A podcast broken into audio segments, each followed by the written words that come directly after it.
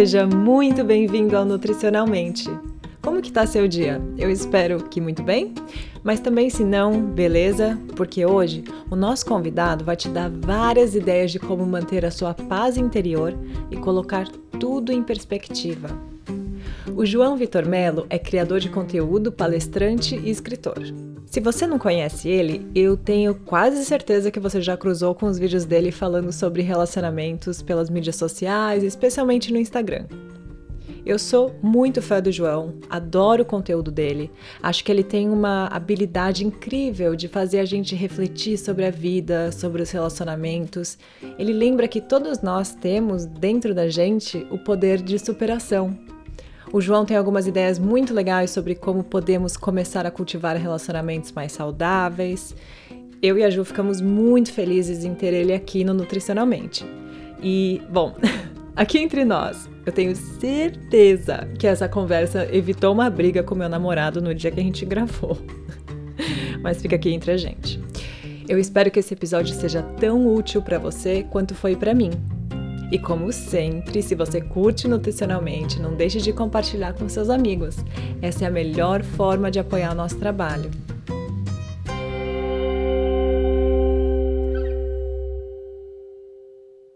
É, João, conta pra gente, então, para quem não te conhece, conta pra gente um pouco sobre o que você faz, seu trabalho. Então, é meio difícil conseguir explicar exatamente o que eu faço, porque muitas vezes nem eu sei né? eu sou uma pessoa que gosta de ver as outras pessoas bem. E mesmo que isso talvez traga um processo um pouco delicado, eu gosto que as pessoas elas consigam é, se enxergar um pouco melhor, né? Consigam é, enfrentar alguns processos, alguns momentos da vida que a partir do momento que você passa a ter consciência dos seus monstros você consiga viver mais feliz, né? Não a alegria, né? Aquela coisa, aquele êxtase, mas a felicidade em si, que não é a ausência da tristeza. Mas você consegue viver uma, uma, uma vida um pouco mais plena. E eu comecei a falar muito de relacionamento porque eu percebo que boa parte do nosso emocional é depositado em relações, né? É, esse investimento que a gente faz nos relacionamentos a gente acaba depositando todas as cartas na relação e esquece de ficar com algumas cartas pra gente, entendeu? Hum. E esse é o medo que eu tenho das pessoas viverem relações dependentes, porque isso foi criado, né, é, na nossa cabeça, principalmente na questão de que precisamos ter um par da nossa alma gêmea, né? E isso nos trouxe uma certa, uma certa dependência de relações. Saiu um estudo recentemente, né? Da, recentemente que eu falo, alguns anos atrás, da Harvard, que foi o estudo mais longo feito até hoje, que demorou 75 anos para esse estudo ser concluído.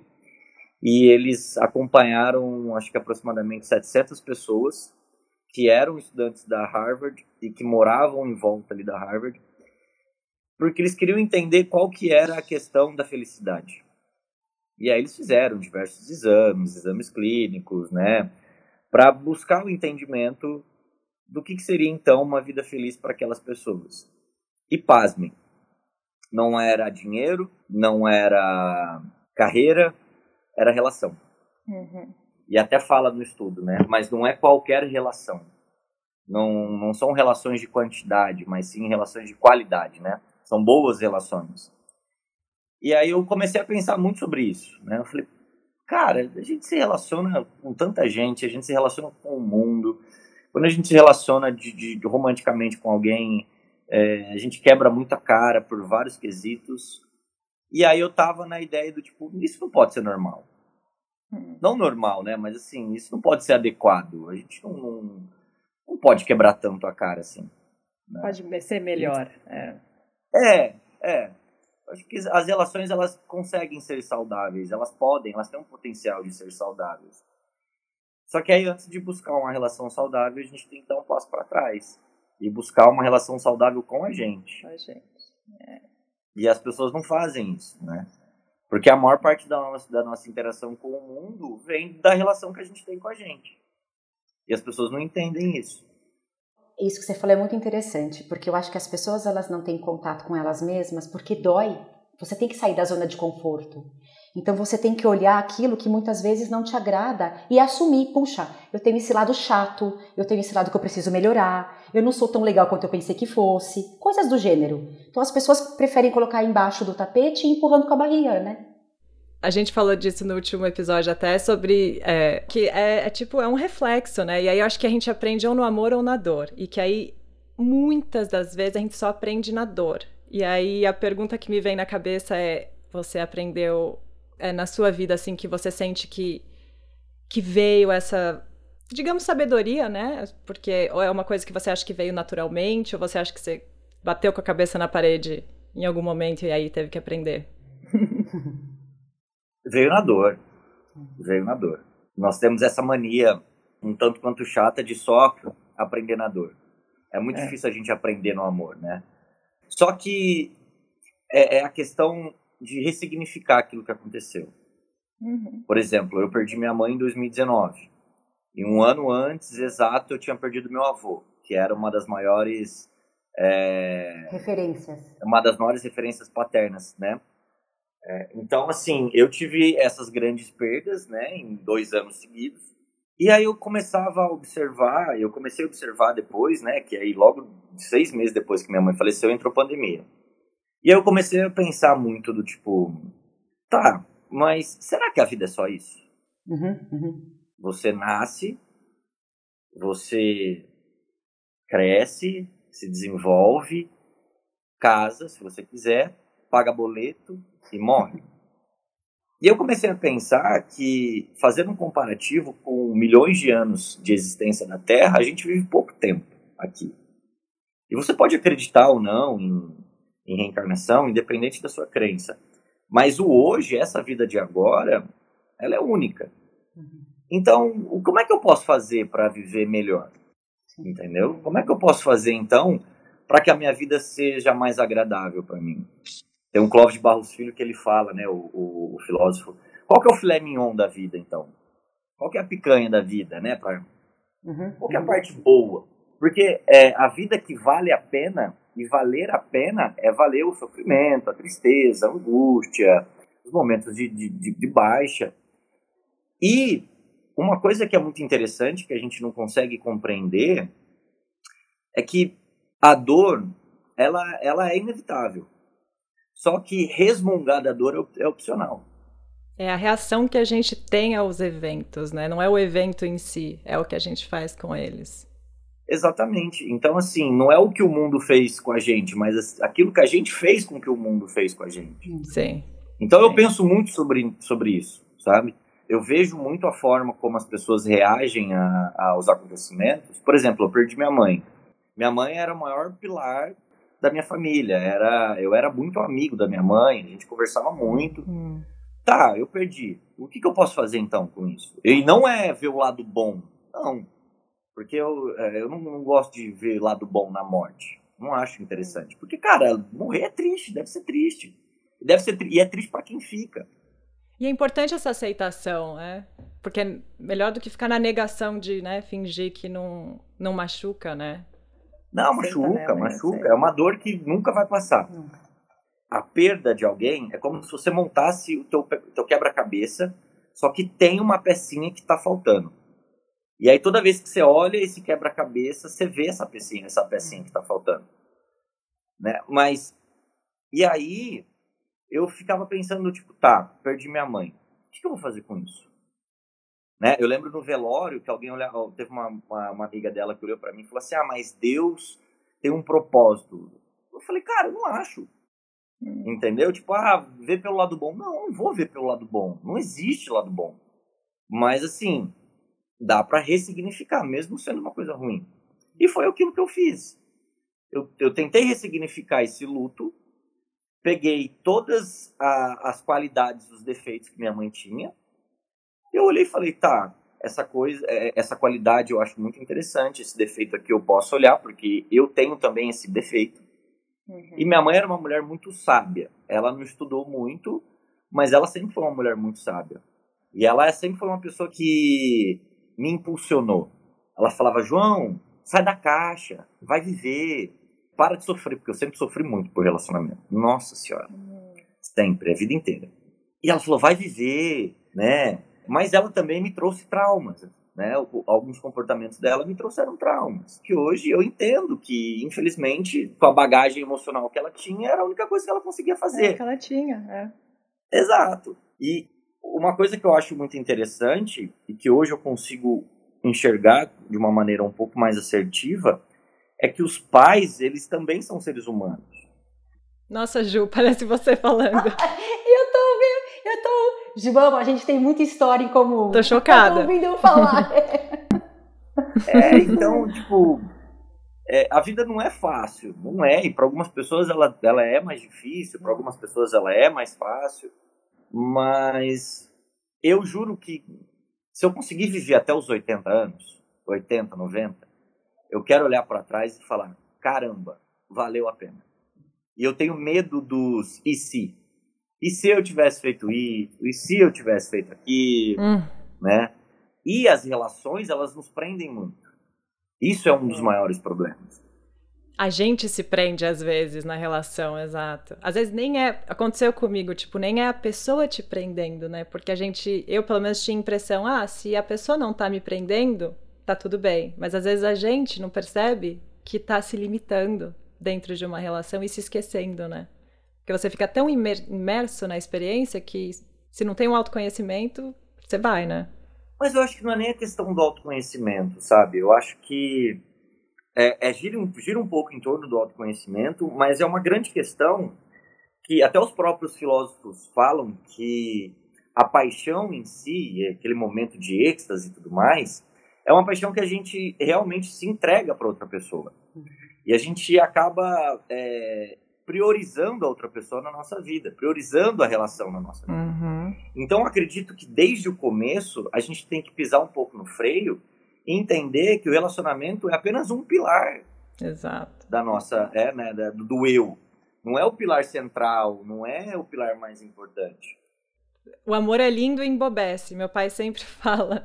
Quando você se apaixona, você tá high, né? Você tá é quase como se estivesse usando droga.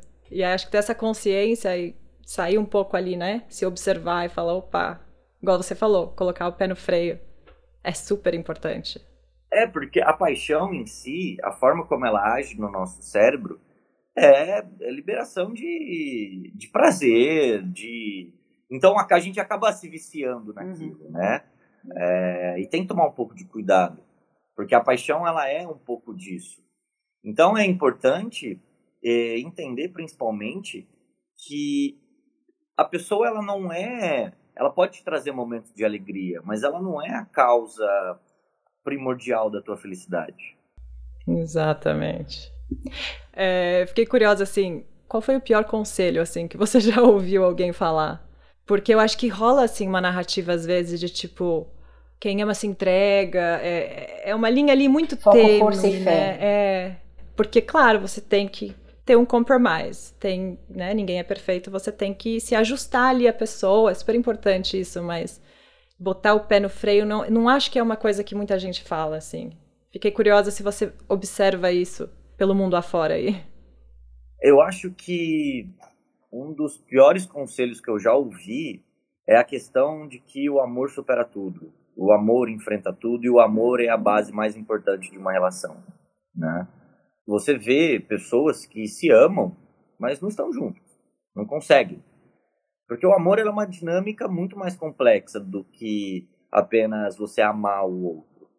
É muito mais complexo isso. Mas é complexo até certo ponto, porque quando as pessoas estão dispostas, ela se torna um pouco mais leve. Uhum. Porque você se relaciona com uma pessoa completamente diferente de você. Uhum.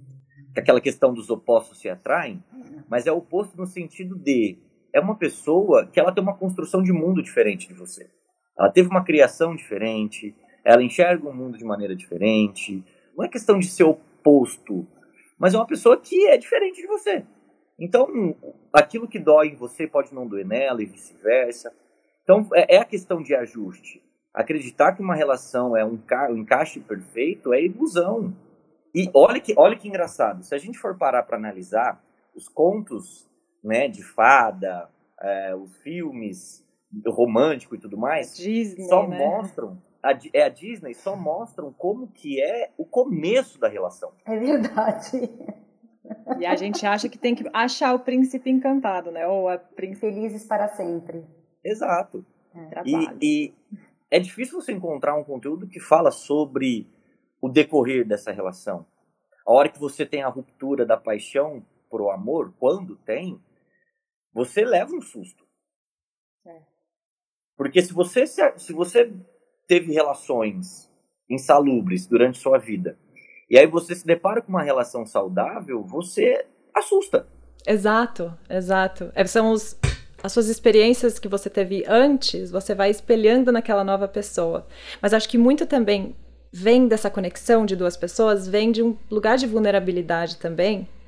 E como são cada pessoa é um universo, se a pessoa não está aberta a entender que o outro está vendo o mundo de uma forma completamente diferente, é quase como se não tivesse comunicação, né? É, eu acho que é a base é meio que a comunicação e esse entendimento. Tá bom, eu nunca vou saber o que é a sua experiência, mas eu quero entender até o máximo que eu puder. Não sei, eu falo porque é aquela desabafo já. Porque, como eu moro nos Estados Unidos, eu namoro mais americano e, e a cultura é muito diferente. A forma de demonstrar amor é muito diferente. Então, assim, ou você entende isso, ou não vai funcionar. Porque eu esperar que um americano vai olhar o mundo da forma que um brasileiro geralmente vê é irreal. E eu acho que isso acontece com todo mundo, né? Tipo, em níveis diferentes, mas. É porque as pessoas sempre, é, grande parte, na verdade, sempre impõem aquilo que pensam. Mas impõem no sentido de é, elas não estão expondo aquilo que elas acham. Elas querem que o outro pense igual. E elas querem que o outro tenha uma bola de cristal. Exato. Uhum. E aí eu sempre falo para as pessoas: você precisa comunicar aquilo que te machuca, porém, você não tem que ficar falando sempre. Porque aí parte da compreensão do outro também. E de querer compreender, né? E de querer compreender. Então, por exemplo, se algo te machuca, você já comunicou uma ou duas vezes e a pessoa continua fazendo, é importante você prestar atenção se aquela relação vale a pena realmente. Se a pessoa ela está é... Porque quando a gente ama alguém, a gente se importa com, a, com o sentimento da outra pessoa. Sim. Com aquilo que uh, a gente pode uh, fazer com Agregar. que a outra pessoa... Exato. E querer ver o outro crescer também, né? Puxa, como é que eu posso fazer para ajudá-lo a melhorar tal coisa que ele sabe que precisa? Porque, o João, sabe que eu vejo muito? Hum. Eu vejo relação homem-mulher, mulher-mulher, enfim, que tem competição entre o, o, o casal. Em que Sabe sentido? assim? Até de trabalho. Você quer diminuir o outro, né? Uhum. É. Porque aí você é superior. É, por exemplo, o esposo recebe uma promoção, a esposa ou o, o outro esposo ficam bravos. Ah, não gostei, não precisava. Ou seja, não quer ver o outro crescer. Acho isso tão engraçado. Mas é o que a gente fala, né? Porque é confortável. E aí, se essa pessoa crescer muito, que medo, né? Tipo, será que ela vai querer estar comigo? Será que eu vou ser suficiente? Eu vejo isso muito, Ju. Nossa, gente. Mas é, essa, esse comportamento. Porque a pessoa ela age dessa forma com amizades, É, com a família, entendeu? é. Então é muito algo sobre ela, sobre alguma frustração, né? Hum. Algum ponto que precisa ser avaliado em relação a até mesmo amor próprio, autoestima, insegurança. Muito do nosso universo interno ele é exposto, né? De uma forma que de uma forma de comportamento, de sintomas, né? Que a gente fala. Então tem muitas coisas que acontecem com a gente que elas não são muito bem desenvolvidas e não e a gente não torna não se torna consciente naquilo, mas elas é, de forma inconsciente elas gritam. De acordo com sei lá né é, é, alguma coisa que aconteceu e aí de uma forma inconsciente cara bateu e você teve uma ação você teve uma fala que você fala pera peraí sério que eu tive essa reação? Sério que eu tive esse pensamento porque é algo muito inconsciente, né? Isso até a, a, o próprio Freud fala muito, né? Uhum. Então, é, é, é interessante você passar por esse processo de autoconhecimento, e você passar por esse processo de, de, de desenvolvimento, para tentar entender. Por exemplo, eu descobri na terapia que eu tenho problema com abandono. Hum. Isso era um padrão. Eu tinha padrões de comportamento em todos os relacionamentos que chegava a um certo, um certo mês, tipo, terceiro, quarto mês, eu me tornava uma pessoa extremamente insegura. Hum. A pessoa, ela tinha, sei lá, algum alto, alguma baixa, né? Ficava alguns dias, assim, mais, é, mais fechada. E eu achava que o problema estava comigo, que a relação ia acabar, que não sei o quê, né, né, né. E a minha terapeuta falou, olha, João, muitas vezes o problema não é com você. O problema é, da, é com a pessoa. A pessoa tem os problemas dela, do mesmo jeito que você tem os seus problemas. Então, é, é, é muito importante olhar e falar, tá, mas quais são os meus problemas, então? O que que me dói? O que que me deixa para baixo? O que me deixa chateado?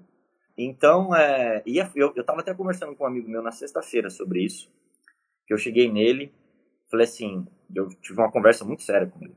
Falei, ó, eu acho que você precisa fazer uma terapia. Hum. Não, eu também acho, não sei o quê, nananã, pô, mas eu tenho medo. Hum. Falou, eu tenho medo do que eu posso encontrar. Olha lá. Nossa. É. Mas tá lá, né? Não vai encontrar nada. Vai, assim, até vai encontrar, mas não vai ser nada novo, né? Eu tenho medo do que eu posso encontrar. Eu falei, tá, fala um, pouco, um pouco mais sobre isso. E a gente tava meio manguaçado. E Na aí, hora que fala tudo. É, aí ele desinvestou pra falar. Falei, ah, continue. E ele falou, ele falou, cara, ó, eu tenho medo do que é, eu sempre fui criado muito na igreja, eu sempre fui uma pessoa que eu gosto de ser o exemplo, nananã, então isso me, me me faz ter dificuldade em falar não, eu tenho problema com insegurança, e foi falando, foi falando, foi falando. Aí eu falei o que a Natália falou. Falei, olha, o problema está aí já, você sabe. Você só precisa encontrar meios para aprender a lidar com esses problemas. Não problemas, né? Mas aprender a lidar com esses seus monstros, com esses seus traumas.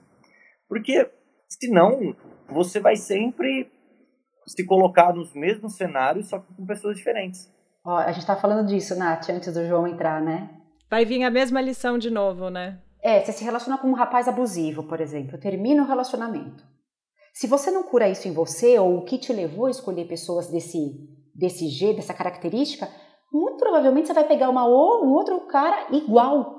Eu sempre falo que o universo dá as lições pra gente, se a gente não aprende, ele vai mandando mais forte, mais forte, até o ponto que realmente a dor é meio que insuportável, você tem que olhar, né, hum. pra ferida. Exato. E eu, eu sempre falo para as pessoas, não deixa a dor se tornar insuportável. Exato. Né? É, é, é igual uma. Porque as feridas emocionais, muitas vezes, elas são feridas profundas. E o que as pessoas acreditam é que o tempo cura tudo.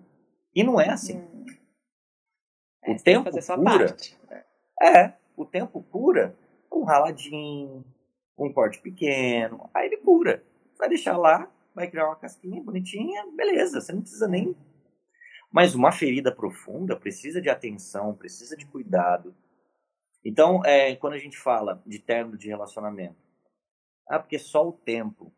Tá, mas assim, é, é, o que, que você pode fazer então para que a sua dor ela seja um pouco, é, ela seja amenizada? Porque todo final de relacionamento dói, principalmente se você pensou em ter alguma coisa com aquela pessoa, se você pensou em criar alguma coisa com ela, quando termina, dói. E as pessoas falam: ah, como eu faço para não sofrer? Não tem como. É. Uhum. Mas quais são as maneiras assim de lidar com isso da melhor forma que você acha assim, além da terapia, que mais que de repente vale a pena assim fazer? Cara, perguntando pro amigo, aquela. Aquelas, deixa eu já anotar. É, não, eu só tô é, anotando a... show notes. É igual a Laura Miller do, do, do, do Altas Horas, né? O meu primo me perguntou. um amigo né? meu me disse. É. Eu acho que o primeiro de tudo é você se permitir conhecer o sentimento. Sentar com ele. É, do tipo assim, tá, você tá sofrendo? Sofra. Porque o que acontece? As pessoas, quando elas têm algum sinal de sofrimento, quando elas têm alguma coisinha assim que elas percebem que elas vão sofrer, elas fogem disso. E o sofrimento é algo que não está alinhado aí dentro de você. Algo que saiu do, do, do, do esperado. Uhum. Então você precisa entender o que é esse sofrimento. E você precisa conhecer esse sentimento. O sofrimento te ajuda muito a desenvolver empatia. É, Com certeza. É. Se você não se tornar consciente das tuas emoções, dos teus sentimentos e não ouvir o que elas querem comunicar, você não vai conseguir nem lidar com elas e nem aprender com elas. Exato. Então, assim, você tá triste? Fica triste. Porque vai passar. Tem um psicólogo que chama Marcos Lacerda, eu adoro o conteúdo dele, e que ele disse que sofrimento é igual uma camiseta. Uhum. Uma hora vai esgarçar. E você vai paralisar. É verdade. O sofrimento passa. Exato. Interessante, é que a gente põe na gaveta, né? A põe na gaveta ali, vai ficar para sempre lá. Deixa lá, mas vista então esse sofrimento. Exato. As pessoas buscam prazeres e recompensas imediatas para fugir do sofrimento. Então o que, que elas fazem? Ao invés de buscar um entendimento sobre esse sentimento, elas saem para beber, para encher a cara, para beijar várias bocas, conversam com várias pessoas, né? Tipo contatinhos e tudo mais. E então, aí começa a machucar os outros, né? É. E tá se machucando também, né? É. Uhum. Não percebe, mas tá se machucando. Não, na verdade percebe. Percebe. Hum. Percebe que tá se machucando. Mas é muito mais brando sofrer de forma parcelada do que sofrer tudo de uma vez. Hum. Interessante, isso é verdade. O que as pessoas falam que eu acho que também não faz sentido é nada como um amor para curar o outro. Eu acho assim, nada como um amor para curar o outro só se for do, de mim para mim mesma. É, só se for amor próprio, exato. Amor próprio, porque você procurar um amor de outra pessoa, acho que isso não faz sentido. Mas é, é isso. A questão que as pessoas res, é, buscam respostas no externo. É, sempre. Sempre. E as pessoas têm que entender que o processo de superação é um processo interno. E dolorido. É dolorido, é igual o autoconhecimento que as pessoas Exato. pintam como se fosse lindo. E não é lindo. Imagina. É um processo extremamente importante, mas é um processo extremamente difícil. E tem momentos muito bonitos, mas sim, tem que saber olhar os dois lados, né? Não, é, mas é, o que acontece é que a internet hoje, e eu, eu sempre tomo muito cuidado com isso, tenta trazer algumas informações sempre pela metade. Uhum. Porque tem alguns conteúdos que são de senso comum, que as pessoas elas gostam, porque a internet acaba se tornando um momento, um local de autoafirmação. E eu gosto da ideia da autocontestação, porque a autocontestação ela já é mais difícil, mas assim, é, isso até o Aristóteles fala, né? E há uma grande diferença de que, na verdade, a arrogância ela não é o amor por você, é uma paixão desvairada por você. E a paixão, a gente sabe que é um momento de perda da consciência. Não é um momento muito racional. É, se você se idealizar, né, é tão tóxico quanto idealizar o outro. Exato. Então, você achar que você tem as melhores condutas, que você tem as melhores atitudes, que você sempre toma as melhores decisões, que todo mundo erra com você e você não erra com ninguém, é você se idealizar como um ser humano perfeito, sendo que você não é. E aí, ou você vira uma vítima, né? Porque daí qualquer coisa errada, tipo, ai, nossa, coitado de mim, né? É igual a questão da, de ser uma pessoa intensa. Hum. Tem um livro da Brené Brown que chama Coragem de Ser Imperfeito. Eu sou apaixonado nesse livro. Só que grande parte das pessoas não leem esse livro. Elas falam assim: ah, você tem que demonstrar vulnerabilidade. Só que a Brené Brown fala, no decorrer do livro, que você não tem que mostrar vulnerabilidade para todo mundo. Com certeza. Ah, sim, sim. É, é, igual aquela frase de, de Shark Tank. Você não tem que sangrar em tanque de Nossa, eu ia falar isso agora. Exatamente. É, você tem que saber quem que tá ali na sua frente, né? Não, de, de forma alguma. É, eu acho que ela fala também, né, que é, você tem que dar valor ao que você vai mostrar para o outro de, de uma forma assim, não é um presente que eu vou dar para todo mundo, é uma coisa que você tem que conquistar, né? Com certeza. Mas é. é que ninguém precisa te conhecer de verdade. São poucas as pessoas que podem conhecer as tuas vulnerabilidades. É, então você precisa ser mais exigente com as pessoas que entram na sua vida. Isso me faz pensar em joguinho, naquela coisa de eu vejo muito aqui, nossa, pessoa que tá acha que o desinteresse é super bacana, né? Mas vem desse lugar de insegurança, né? Porque você tá assumindo que a pessoa não só gosta de você porque você não gosta dela. Não faz sentido nenhum, né? É porque eu acho que o joguinho trabalha muito com o ego. É. É, eu preciso que alguém fique demonstrando o tempo todo interesse por mim, é, full time, e, porque e aí eu, eu mesmo fico... não me acho, Porque eu mesmo não me acho interessante, né? É, pode ser isso, ou eu me acho muito interessante, ou eu me acho a última bolacha do pacote. É. É sempre nos extremos. Eu não tenho paciência, por exemplo, para jogo. Ah, pra joguinho. De não tem nada. Homem gosta de mulher difícil, de mulher de não sei o quê.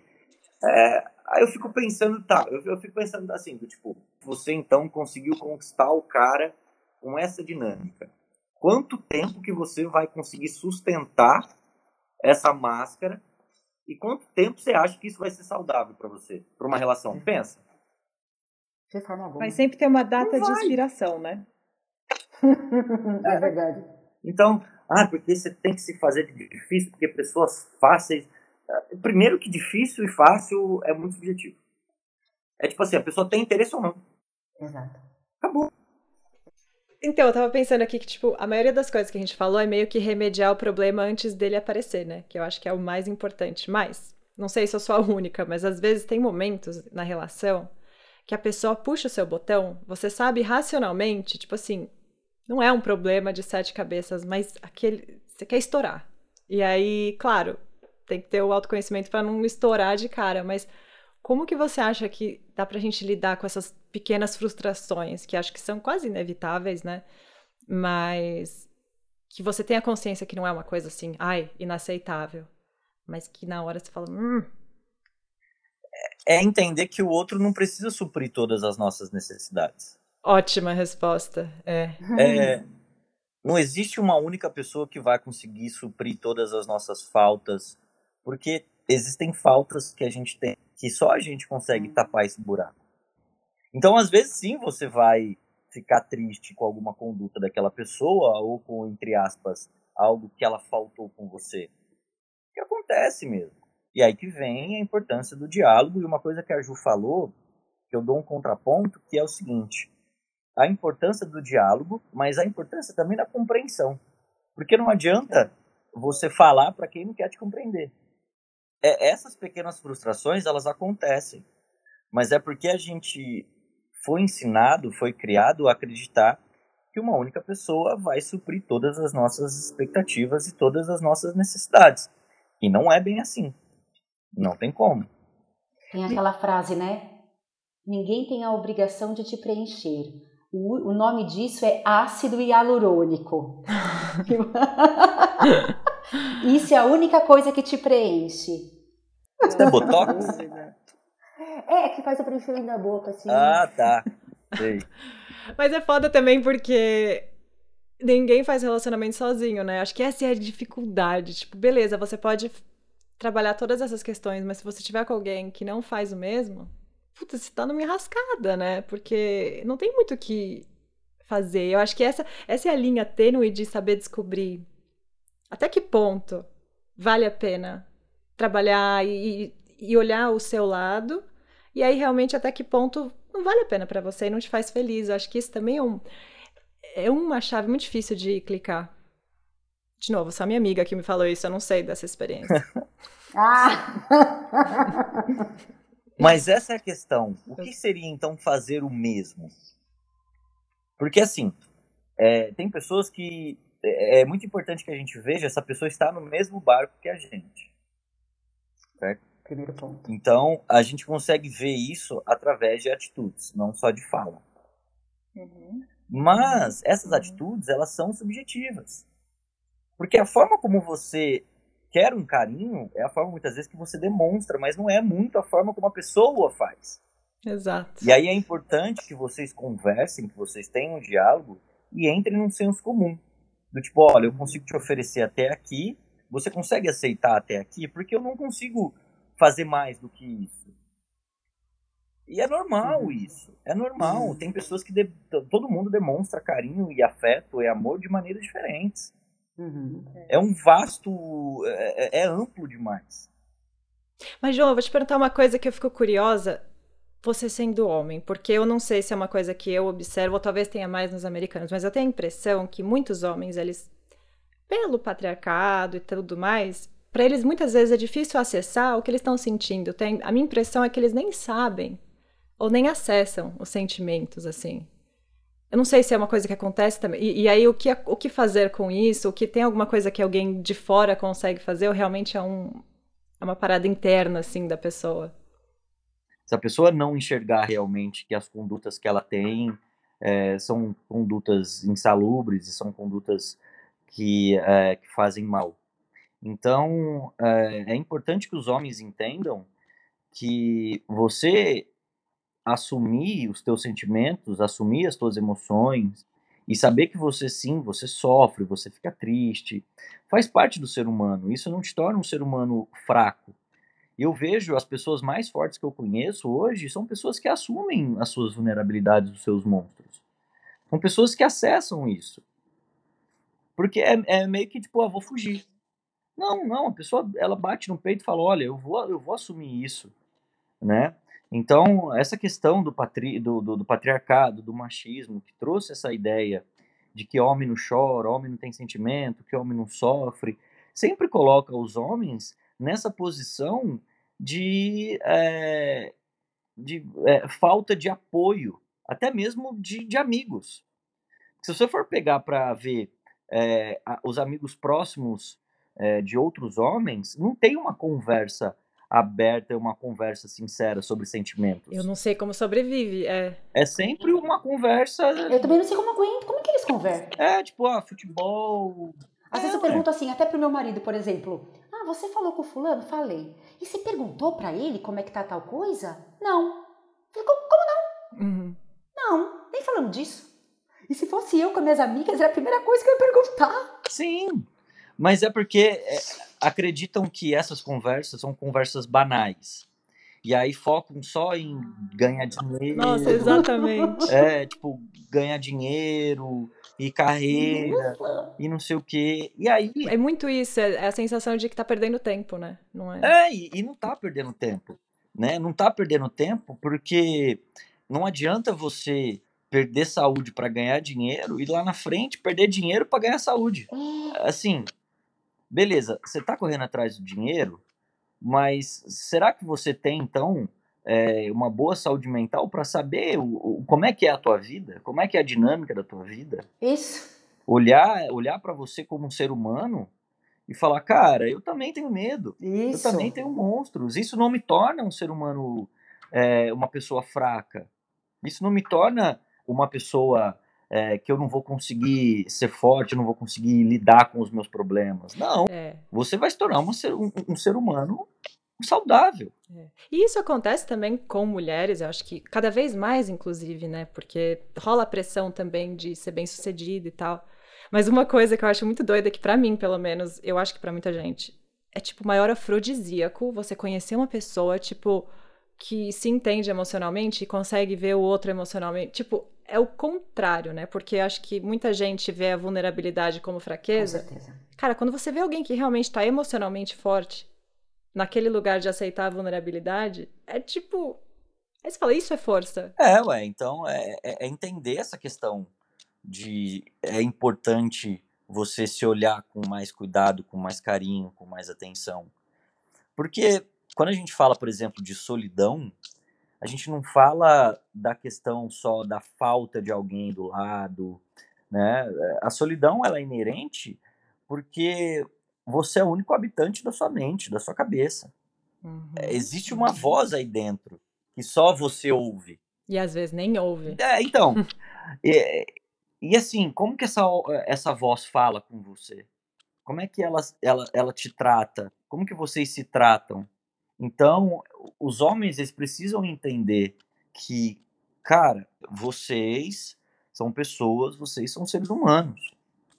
Seres humanos que sofrem, que passam por, por tristezas, que passam por períodos de baixa, que passam por períodos de, de, de vulnerabilidade.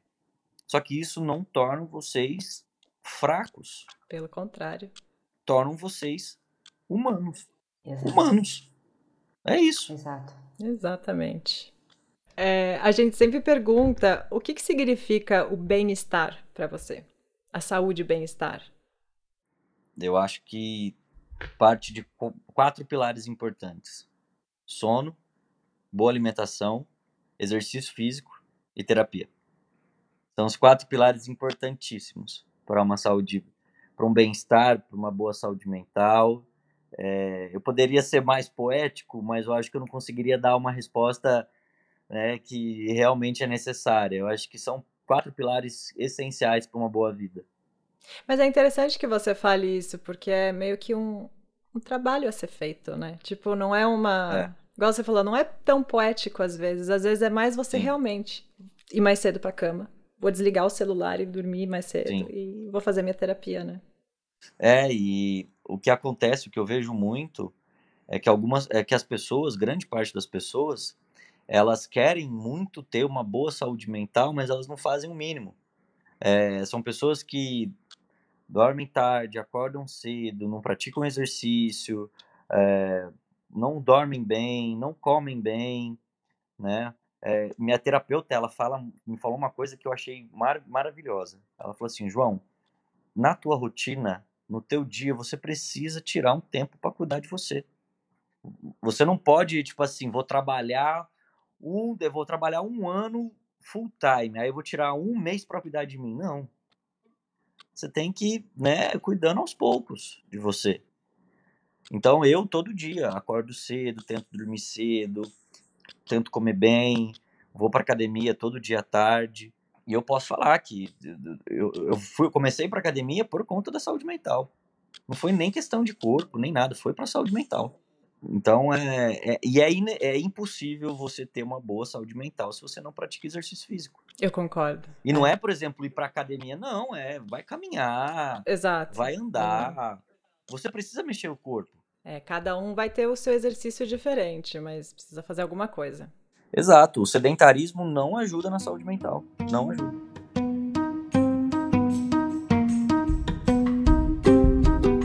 E é isso por hoje. Eu espero que você tenha gostado da nossa conversa e tenha se inspirado tanto quanto eu. Se você curtiu esse episódio, siga o Nutricionalmente no Instagram, nutricionalmentepod. Inscreva-se no podcast na sua plataforma preferida, dê sua avaliação e compartilhe com seus amigos.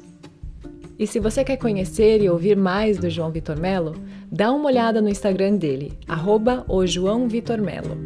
E não deixe de conferir o livro incrível que ele acabou de lançar, No Fundo do Poço, Lavei a Alma. Também tem a agenda de show deles no Linktree, que a gente vai deixar aqui na descrição do episódio. Beijinhos e até a próxima!